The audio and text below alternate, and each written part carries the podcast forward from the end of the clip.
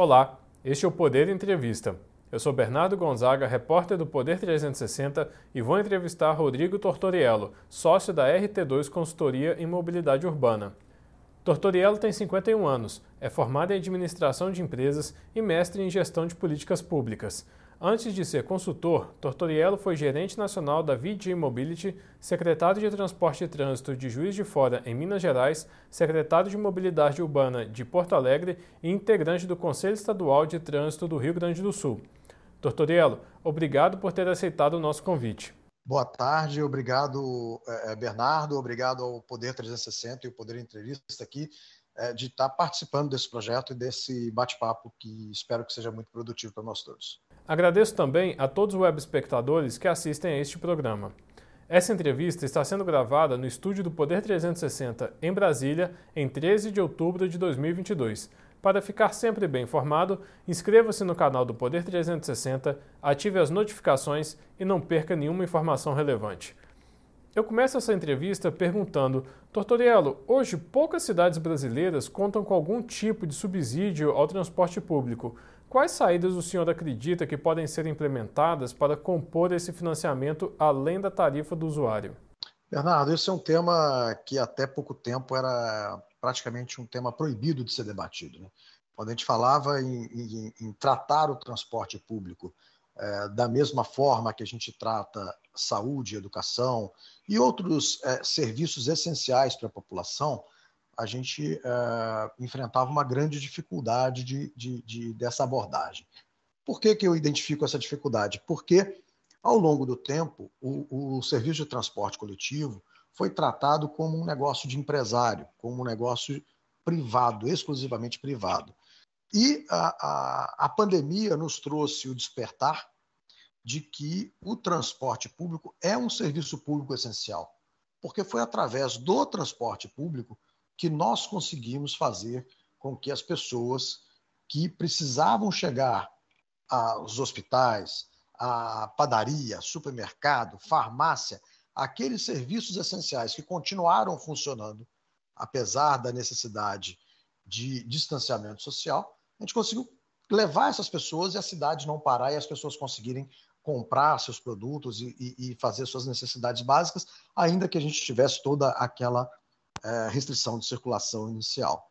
Então, é, é, é, um caminho que a gente aprendeu, é, infelizmente, pela dor, não foi um, um caminho é, onde a gente construiu um, um espaço para que o, o, subsídio ao transporte público fosse implementado no Brasil de uma maneira mais ampla, é, mas se é que a gente pode tirar alguma coisa de positivo, a gente tira de positivo que esse assunto hoje em dia passa a ser mais abertamente debatido, discutido e implementado.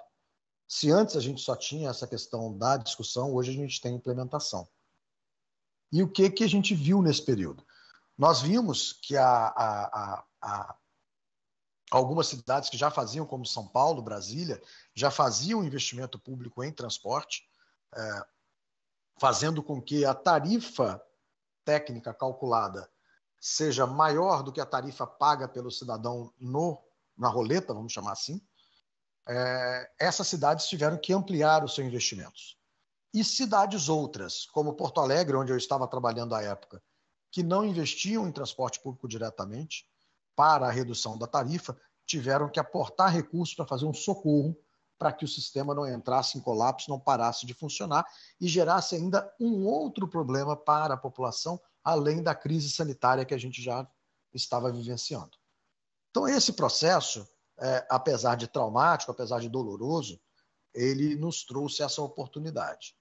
Agora, é, eu já amplio aqui um pouco o, o, a resposta da tua pergunta inicial, dizendo é, como encaixar o problema do, do, do, do subsídio ao transporte público, ou a redução da tarifa, ou o financiamento do transporte público no orçamento atual dos municípios, estados, que já é um problema para poder ah, realizar todos os investimentos que a sociedade precisa, como saúde educação, principalmente, que é onde a gente tem que concentrar a maior parte dos nossos esforços.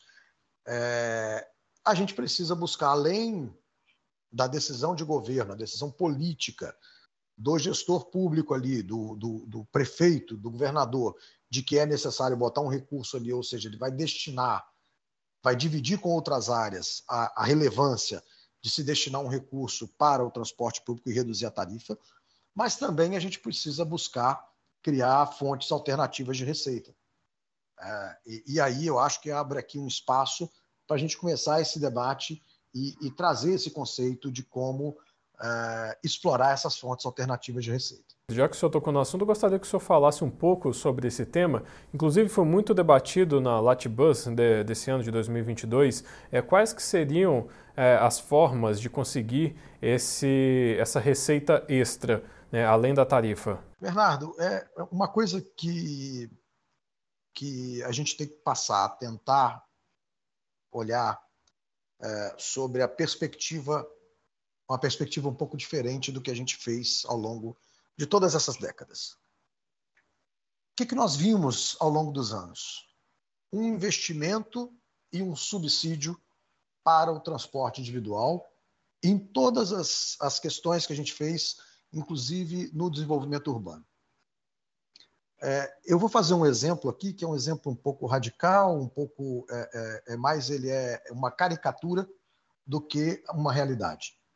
Imagina se uma cidade fosse somente atendida por transporte público, todo mundo fosse proibido de ter carro. A gente ia precisar de uma infraestrutura com uma via de mão dupla, uma faixa de rolamento por sentido, falando um pouco mais tecnicamente, e, algumas, e alguns pontos de ultrapassagem. Mas a gente não veria em cidade nenhuma uh, viadutos de três, quatro faixas por sentido, avenidas extremamente largas, porque não haveria necessidade de ocupar o espaço urbano da cidade com áreas para o automóvel.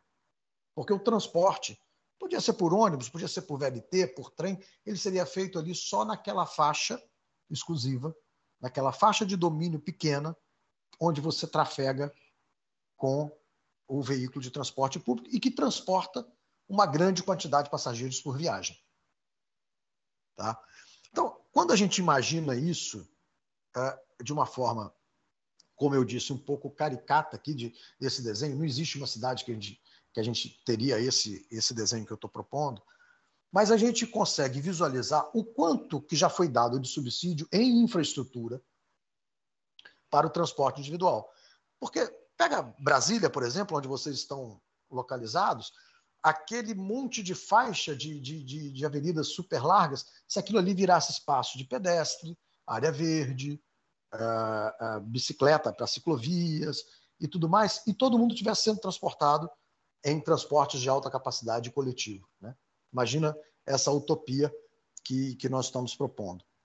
Mas eu acho que não deve ser nem o lado utópico da cidade sem transporte individual e nem o lado, também, por que não chamar utópico, da cidade que só se transporta por transporte é, privado, só por transporte individual. O que a gente precisa é achar esse equilíbrio. E uma das formas de fazer esse equilíbrio é começar a trazer de volta, a devolver para a sociedade e para o cidadão boa parte desse recurso que uh, foi investido no transporte individual sem o consentimento e sem, talvez, a, entre aspas, a autorização daquele cidadão que não tem a oportunidade de ter o seu automóvel privado e que só tem o transporte público como opção e pagou por todo esse desenvolvimento. Porque o imposto desse cidadão é igual ou maior proporcionalmente do que o imposto que nós pagamos. Somos a classe média, um pouco mais privilegiados em termos de, de, de, de salários e, e, e, e luxos né, que a gente tem. É, esse, essa pessoa não teve essa opção. E proporcionalmente para ela custa muito mais caro o imposto que ela paga sobre o consumo, ICMS de produtos, o ISS sobre serviços, o imposto de renda descontado na fonte e todos os outros impostos que ela paga, é, tem um peso muito maior para a renda dela do que quando comparado com os impostos que nós pagamos. Então, uma forma de fazer isso é começar a é, não vou chamar, usar o termo tributar, mas utilizar estratégias para que o automóvel contribua ou devolva boa parte dos recursos que ele recebeu de incentivo ao longo desses anos todos. E aí, quem está nos assistindo, nosso telespectador aqui, pode estar tá se perguntando: mas que que, que eu recebi que eu não recebi nada de você? A gente tem como explicar. Quando o governo decide reduzir o IPI de um automóvel para baixar o custo para que a gente possa comprar mais carros, a gente está usando dinheiro público ou renúncia de receita para que a gente financie o consumo do automóvel. Foi uma política importante à época? Foi uma política necessária à época para desenvolver talvez a indústria automobilística? Não vamos entrar nesse mérito. Porém, isso gerou um ônus para a sociedade. E esse ônus para a sociedade, ele acarreta diversos outros além do que eu estou falando da infraestrutura. Por exemplo, saúde pública.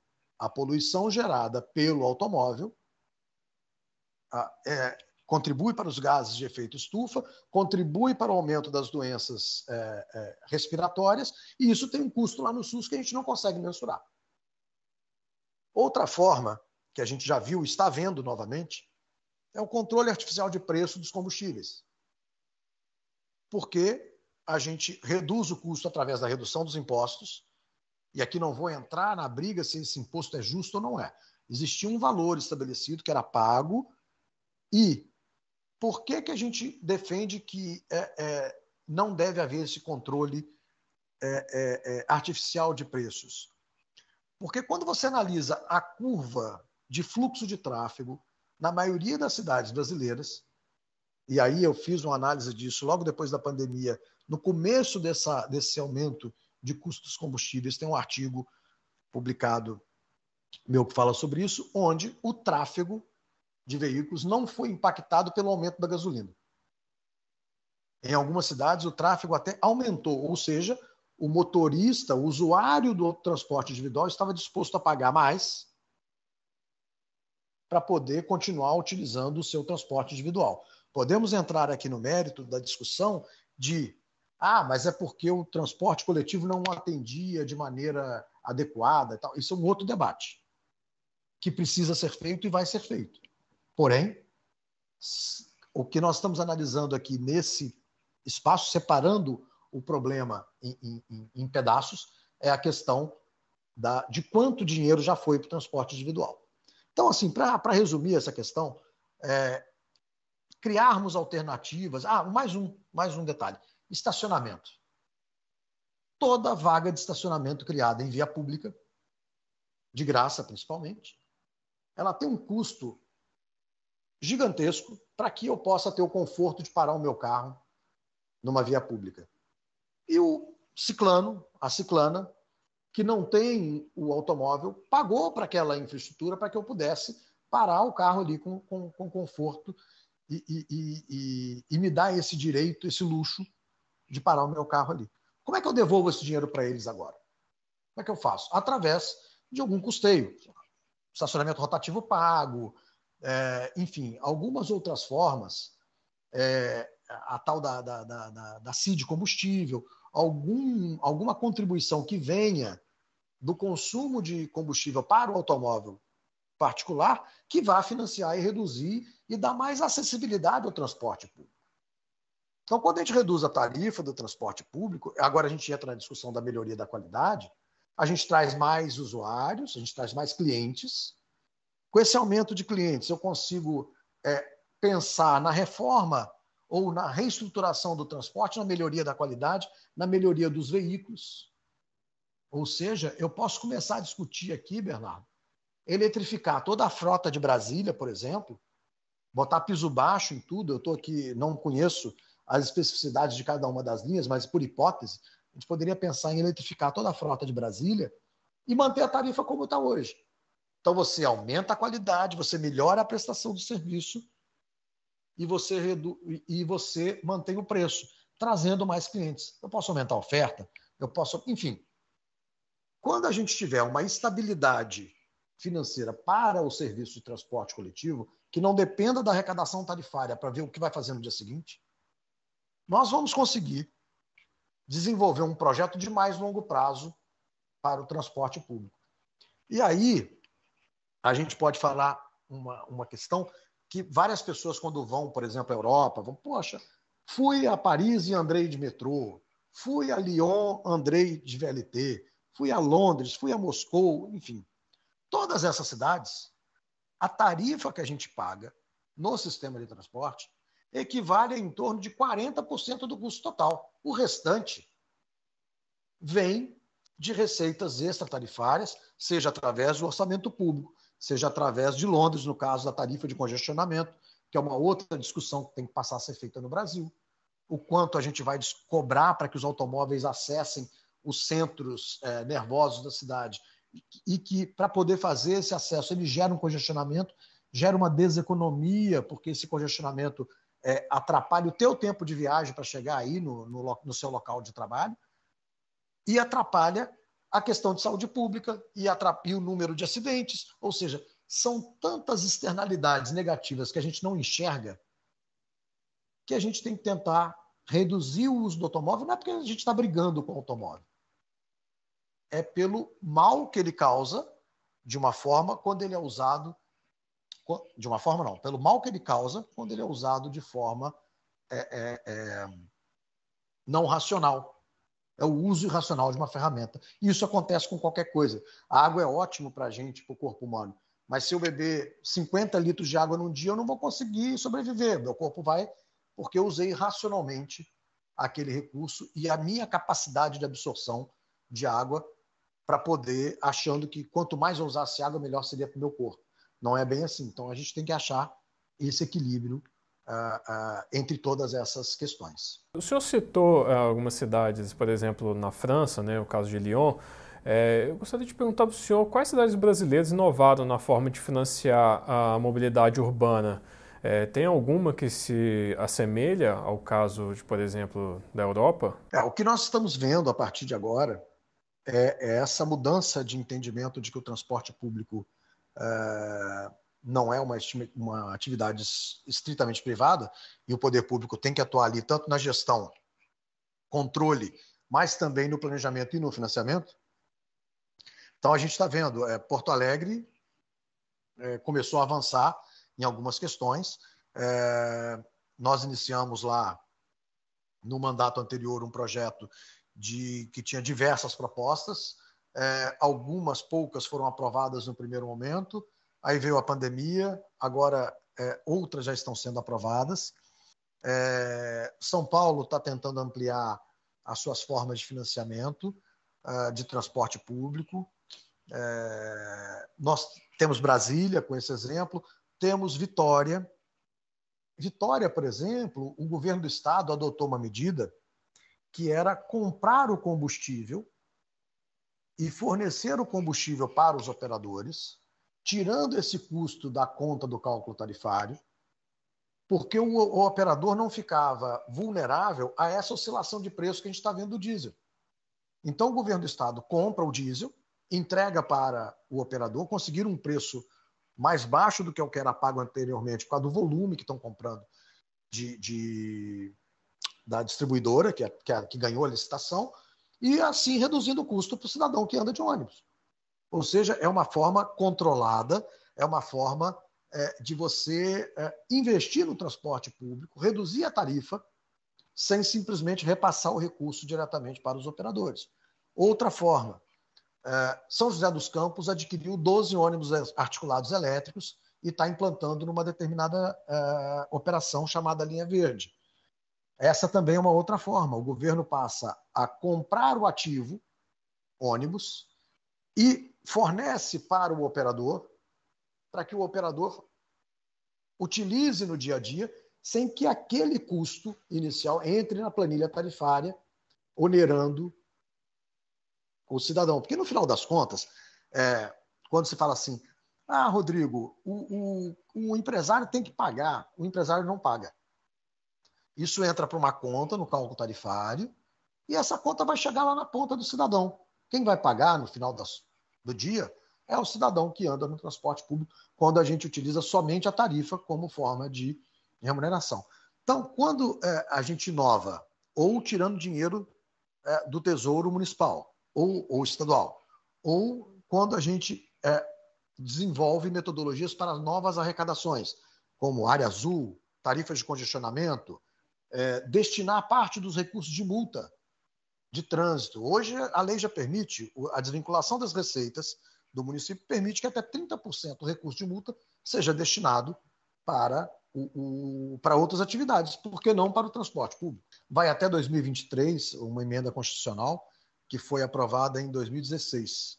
É, então, isso permite até 2023, final, dezembro de 2023, que esses recursos que são carimbados, vamos chamar assim, né, no jargão da gestão pública, que eles sejam utilizados em outras, em outras funções. Mas o mais importante não é, é, é, é não é o convencimento uh, de onde vai vir o dinheiro, é o convencimento do gestor público que entender que aquela camada da sociedade que não tem outra opção precisa de uma alternativa, precisa é, acessar a cidade como um todo, não só para trabalhar, mas ele tem que ter direito à saúde, à educação, ao lazer. Aí vou voltar lá em Porto Alegre para dar um exemplo. Foi feita uma obra de revitalização da Orla do Guaíba, que foi uma obra sensacional, projeto do, do, do, do Jaime Lerner, arquiteto Jaime Lerner, que foi prefeito de Curitiba, idealizador do BRT, um, um excelente, é, um gênio na área de transportes. É, como é que a pessoa que mora a 30, 40 quilômetros, que existe essa distância dentro da cidade, da Orla do Guaíba, como é que eles vão lá frequentar aquilo ali? Como é que as pessoas mais é, é, é, é vulneráveis do ponto de vista é, do salário, da renda, como é que elas vão aproveitar a cidade que foi construída com o dinheiro de todos? Como é que elas vão utilizar os, os, os hospitais públicos? Como é que elas vão ter acesso à educação? Como é que elas vão. Então, precisa, o transporte é meio, o transporte não é fim. Ninguém anda de transporte de ônibus por andar de ônibus. Você sai de A para B para realizar alguma atividade. E para realizar essas atividades, o transporte tem que ser acessível, ele tem que ser barato, ele tem que ser confiável, ele tem que ser, é, é, é, ter qualidade de segurança, para que ele atinja o objetivo específico, que é transportar as pessoas com dignidade, com modicidade tarifária e é, levando para que as pessoas possam atender e realizar suas atividades do dia a dia, consumindo bens e serviços e absorvendo tudo que a sociedade criou ou que a sociedade oferece como um todo através dos seus impostos. Aí voltamos lá, o lazer da Orla do Guaíba, a, a, a questão dos hospitais e da educação. Então, é, quando a gente fala desse, dessa, dessa questão, a gente tem que é, é, é, é tentar perceber com os olhos de quem não é motorista. E é muito difícil. Por isso que a gente leva tantos anos para que esse debate vá ganhando corpo. E aí você pode me fazer uma pergunta, bom, mas você só cita Londres, você só cita é, é, Europa como exemplo? Não. Vamos vir um pouco mais para perto. Bogotá, Santiago do Chile. Um gigantesco processo de eletrificação de frotas. É a maior frota de ônibus elétricos fora da China, inclusive na frente da Europa. Tá? com cerca de 1.500, 2.000 ônibus em operação em cada uma das cidades, é, que for, só foi possível porque existe uma política pública de descarbonização e de investimento do governo central, lá não é a federação como aqui, é um governo central, para poder financiar o desenvolvimento do transporte público e desenvolvimento urbano. Ou seja, uma tomada de decisão que vai além simplesmente do gosto do prefeito e que perpassa governo. Então, esse é um projeto de Estado, isso não é um projeto de governo, não é o, o, fulano prefeito, presidente ou governador que quer isso. É um projeto de uma sociedade que quer a melhoria do transporte coletivo, que quer a melhoria do, do ar da sua cidade, que quer a melhoria dos deslocamentos, que quer a redução de acidentes, que quer uma cidade um pouco mais humana do que simplesmente uma cidade repleta de carros para todos os lados.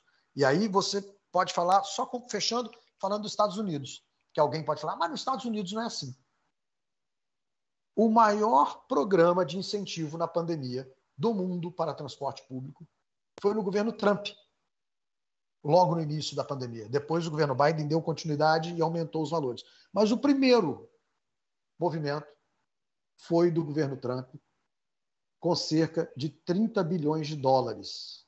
Aqui a gente estava falando em 5 bilhões de reais para dividir para o Brasil inteiro e ele foi vetado. Ele não foi, não chegou aos municípios e às cidades para esse investimento. Agora a gente está tendo um aporte para financiar a gratuidade dos idosos, uma forma de tentar equilibrar um pouco o que não foi feito no passado, de 2 bilhões e meio de reais. Mas levou, levamos aí dois anos para conseguir aprovar uma medida que nos Estados Unidos, um país que é, praticamente funciona por automóvel privado, investir no transporte público de baixa capacidade, uma gigantesca soma de dinheiro para que as cidades não parassem. Agora, Tortorella, eu queria te perguntar, o senhor acredita que o Brasil está preparado para a eletrificação das frotas de ônibus urbanos? Olha, eu acho que o Brasil está preparado. Existe tecnologia, existe capacidade, existe é, mão de obra qualificada, existe a indústria nacional que precisa rapidamente é, ganhar escala. Tá? E, e eu acho que é um processo que ele não vai acontecer da noite para o dia. Só que eu vejo uma coisa é, que me incomoda bastante nesse processo de eletrificação. Existe muito destaque, de novo, para o automóvel. Ah, vou comprar um carro elétrico. Se você perceber, é, a maioria dos carros elétricos em oferta no Brasil são carros é, de padrão de luxo. SUVs, carros maiores. Agora a indústria automobilística começa a oferecer alguns veículos de menor porte. Tá? Tem um veículo da Renault, tem um veículo da, da Caoa Cherry, da, da Jack Motors, enfim. É, estão aparecendo novos veículos. Porém, a gente não está mudando nada no nosso raciocínio, que é passar para o investimento em transporte público. Se mudarmos toda a frota de automóveis hoje para tirar a combustão interna e passar para elétrico, nós vamos ter um grande congestionamento verde sustentável. Porque nós não vamos mudar a lógica que é o investimento na priorização e na qualidade do transporte público.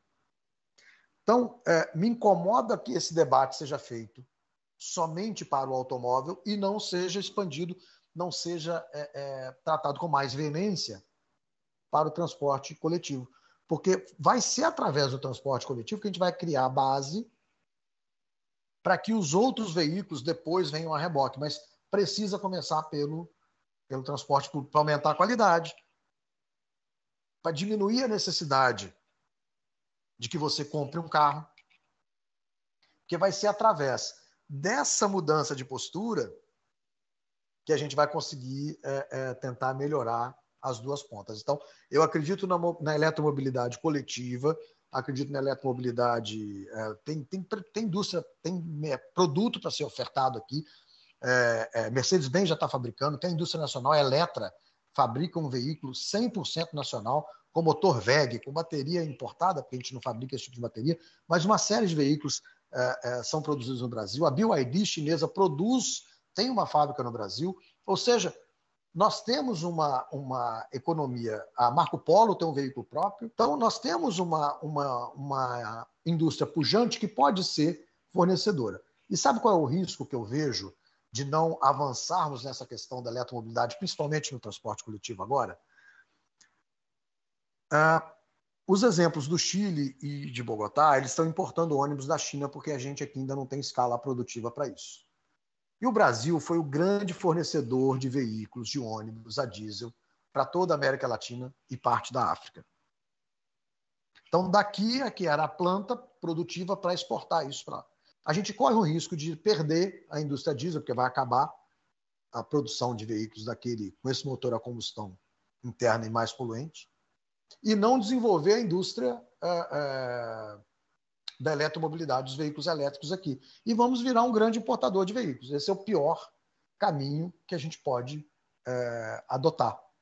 Então, a sensibilidade do governo federal para priorizar os investimentos públicos na eletromobilidade passa também pela geração de empregos, de impostos e desenvolvimento da indústria local para uma nova geração de veículos. Não vai adiantar nada a gente continuar fabricando veículos a combustão interna e a diesel sendo que vários países já estão é, abolindo o uso desses veículos para 2035, 2030, 2040, 2050, e nós vamos aqui continuar produzindo um veículo tecnologicamente ultrapassado e altamente poluente e fazendo com que a gente não tenha mercado para quem entregar esse tipo de veículo.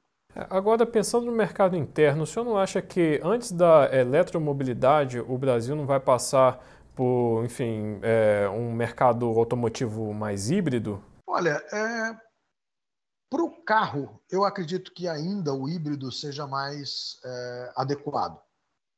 Por que o híbrido mais adequado para o carro? Porque a gente não tem a quantidade de eletropostos, a, infraestrutura de eletropostos pelo caminho é, é pequena. O, o, veículo elétrico hoje tem uma, uma autonomia é, que não permite grandes deslocamentos. A gente, ele é um veículo muito mais de característica urbana do que de característica para longos uh, percursos.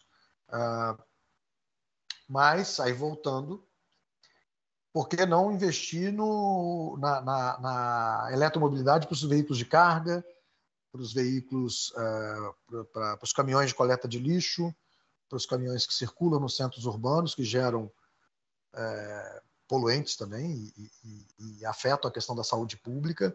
Ou seja, é, eu, eu, eu, gosto mais de, de buscar as alternativas para os problemas que são mais é, é, é, impactantes. E o automóvel a gente deixaria para um segundo momento, sem esquecer dele, não é largando de lado, não, mas fazendo uma evolução gradativa porque a gente vai precisar mudar o, o modelo. Senão, se a gente avançar demais no automóvel já de imediato e focar os nossos investimentos só no automóvel, nós não vamos conseguir transformar a, a, a questão da mobilidade como um todo. E aí eu acho que esse é um, é um erro que a gente é, é, poderia corrigir. A gente já cometeu no passado, tinha o, o, o, o contexto da época, e aqui não vale a pena ficar, não dá para mudar o passado, mas a gente pode fazer um futuro diferente. Que a gente cometa novos erros, não que a gente repita os erros do passado. Então, se eu tivesse que fazer uma aposta, é, sim, a gente caminharia na eletromobilidade híbrida e talvez o uso do etanol para o automóvel, tentar uma coisa. Mas aqui eu estou falando também, Bernardo, sem muito conhecimento da tecnologia, tá? dessa parte do automóvel de híbrido, de etanol, de hidrogênio, essa parte eu não tenho muito conhecimento. O pouco conhecimento que eu tenho a mais sobre a parte da eletromobilidade, principalmente no transporte coletivo, a gente já vê avanços significativos com a, a, a autonomia da bateria dos ônibus, é, velocidade de carregamento, é, perdão, o desempenho dos, dos veículos muito melhores do que a gente tinha alguns anos atrás. Agora, falando sobre pandemia, né, que é um assunto muito traumático para as empresas de transporte urbano, enfim, nos últimos dois anos elas tiveram perdas bilionárias. O senhor acredita que isso pode trazer mudanças práticas nesse modelo de negócio do transporte urbano? Acredito, é, e a gente já está vivenciando essas mudanças. Pensar, aqui no Rio de Janeiro era impraticável se discutir de novo a questão do subsídio, é, o governo municipal, na cidade do Rio, o governo municipal fez uma intervenção no sistema de BRT, é, entendeu o, o, problema, aprendeu, é, aprendeu pela dor e não pela, pelo convencimento, é, e hoje já tem um outro modelo de financiamento do transporte público, com investimento também para que não haja é, um aumento de tarifa e uma requalificação do, do transporte coletivo local, já pagando é, de outra forma e não pela arrecadação tarifária única exclusivamente. Então, eu acho que esses arranjos vão ter que ser repensados. Não acho que existe, exista um, um arranjo específico, único, que vai atender o Brasil inteiro. Acho que cada cidade vai ter e vai desenvolver o seu padrão, o seu modelo de, de, de gestão. É, mas é, o que a gente tem que mudar o foco, o foco não é a empresa de ônibus, o foco não é o transporte em si, o foco é o cidadão e como ele precisa se deslocar. Vai ser através dessa mudança de. Quando a gente pensar no, no, no cidadão como cliente do, do serviço e entender o que ele precisa para que o serviço seja bem prestado, a gente vai mudar não só o modelo contratual, mas vai mudar a percepção da, da, da sociedade sobre a prestação do serviço de transporte público. É, então, acho que é um caminho que é, positivo que a gente está trilhando e, e, essa mudança de postura tem sido verificada em vários outros municípios. Tortoriel, nós estamos na reta final da eleição para presidente da República e é inevitável não fazer esse tipo de pergunta. É, na disputa à presidência, o ex-presidente Luiz Inácio Lula da Silva propõe investimento público para o setor de transportes. Já o presidente Jair Bolsonaro propõe a intermobilidade do sistema de transporte. Como o senhor avalia os projetos dos dois candidatos? Olha, é, se eu tenho uma coisa a lamentar nessa corrida presidencial, é que a mobilidade teve muito pouco espaço em qualquer tipo de debate tanto para o legislativo quanto para o executivo, a nível estadual e a nível federal. Então, é, eu acho que a gente ainda dá pouco espaço para os problemas reais da sociedade e a gente está numa disputa ainda de mais de torcida organizada, de torcer para um ou para outro candidato, do que debater os reais problemas da, da, da sociedade. Né? Então, é, a minha percepção é de que falta um aprofundamento das duas candidaturas nesse problema, falando especificamente sobre mobilidade urbana, nesse problema de como fazer com que o transporte público seja acessível para a sociedade, como é que ele seja é, é, é, tratado com qualidade, que a gente possa discutir a mudança da matriz energética, ou seja, é, tratar objetivamente esses problemas e não é, é, a gente deixar isso passar ao largo dessa discussão e depois a gente resolve, depois a gente vê o que faz. É, se eu tenho alguma coisa para comentar sobre essa eleição, é a falta do debate de um problema que aflige a população todo santo dia que ela tem que sair para trabalhar, seja sábado, domingo, feriado ou dia útil. Então, isso, é, eu lamento muito que a gente não tenha espaço é, para que essa discussão seja feita de forma mais profunda e mais séria no país. Chega ao final esta edição do Poder Entrevista. Em nome do jornal digital Poder 360, eu agradeço ao Rodrigo Tortoriello, sócio da RT2 Consultoria. Bernardo, eu agradeço a oportunidade mais uma vez, agradeço a quem está nos assistindo por investir esse tempo e, aprender, e discutir, debater um pouquinho sobre mobilidade e ficamos aqui à disposição para outras oportunidades.